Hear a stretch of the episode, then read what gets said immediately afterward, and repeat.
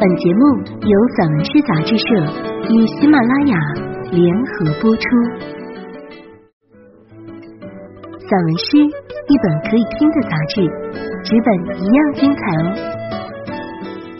融媒体，阅无界。散文诗全本杂志音视频录制，可以从纸本每个作品标题旁边的二维码进入该作品及有声专辑的收听，声音及纸本。实现自如切换与共享，欢迎朋友们关注散文诗杂志社公众号，进入微店一次订阅，永生拥有。我是主播耿月。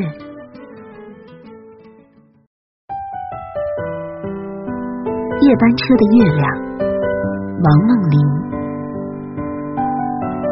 夜班车的月亮，如果我没有看到月亮。就不会感觉到孤单，就不会轻轻解散身体的蝴蝶，在黑暗的写字楼上等到人群散去。在新街口东站的灯影下，身体带有你的肢节、体温，有你微凉的星空，晚星和星月般的清新和疼痛。你在一辆行进的夜班车上，双手插在空空的衣袋。城市的灯投射你明亮、灰暗的斑点。这从出发时起，我们已经倾斜了位置。无数隐晦的、黑暗的念头，在角落的绿化带奔跑四散，在碰着脆弱声响的和弦中，显出魅惑的腰肢。这才是真实的年轻的身体。我们曾丢弃的怯懦的亲吻、拥抱。十年，只是一趟夜行车。我充满了南方的山峦和爱妻。你微笑着从路对面的肯德基走出，仿佛新鲜的汉堡和鸡翅。我是你落在虚空中的孩子，飘扬的柳絮，无名的记忆。和十年后的你，在夜班车的月亮里渐行渐远。三月，我从一条河的南岸眺望，那条河从西到东，包裹冰凉的寒气和无尽的宿命。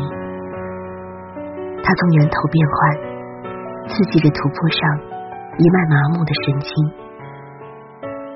无序的水在不同的出发地生长，沿河岸长出一排排房屋，后面是杂乱的槐树和杨树。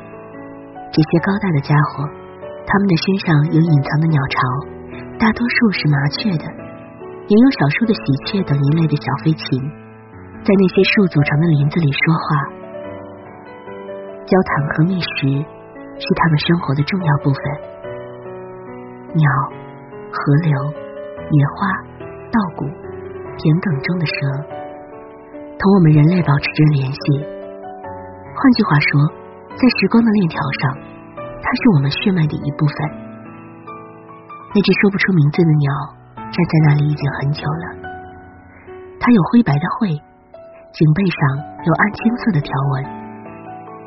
我听见风的声音，然后一棵枯死的树啪的倒在河旁边。过程简单自然，树杈掉下一只鸟巢，鸟巢是空的。在两岸接受了风的吹拂的是那些房子，疏落无序的排列，让你接受自然的美学，代表了人类理想的形象。他们每天被风吹动一点点，我想，他们会不会被吹到水中去，重新实现人类群居于水中的祖先的历史？在水里看动荡的天空，是不是轻轻一点，就会有微微荡漾？只有水中的鱼才知道，水擦亮鱼的眼睛，它们是水中寂寞的火焰，被保存了好多年。一个叫小亚的姑娘告诉了我这些。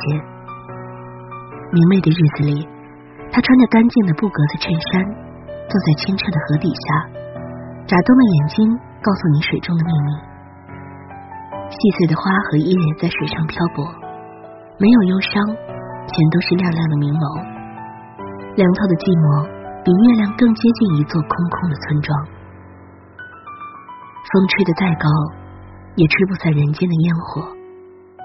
大地上的农事仍在默默的进行，暗含深刻的伤害。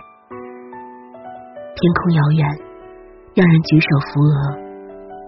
三月过去，仿佛从未来临。流沙之夜，海岸线的尽头覆盖着言辞模糊的暗沙。城市之夜，人们用欲望点成一盏伤感的灯。酒澄清了他们短暂的孤独。我惊讶的发现，你和我长着相同的面孔，这让我们成为故事可能的结尾。而昨天，我们像两只没有碰响的杯子，毫无联系。我们透过窗子看月亮，动荡不安的爵士乐融化了窗纱。我发现，你是这个海边城市最奇怪的小动物。让月亮接受了某种巫术，萎缩成一个斑点，累死我的伤疤。在闪烁的言辞里，你的小红帽子在沙滩锈蚀的齿轮上出现。我嗅着你银白的皮毛，你的冰凉紧缩。你无声的惊恐和睁大的眼睛，使我对一座岛屿产生了怀疑。魔咒让你脱离了星光禁锢下的古老的大海。腥味的气息像海沙一样弥漫，延续一个家庭的没落史。你的汛期是不定的潮汐，我在潮汐的源头搁浅，感受一座深深的迷宫。为了我，你保持忧郁的美。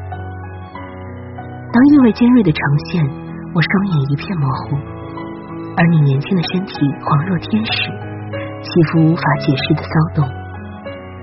时光。暗示了我们虚幻的结局。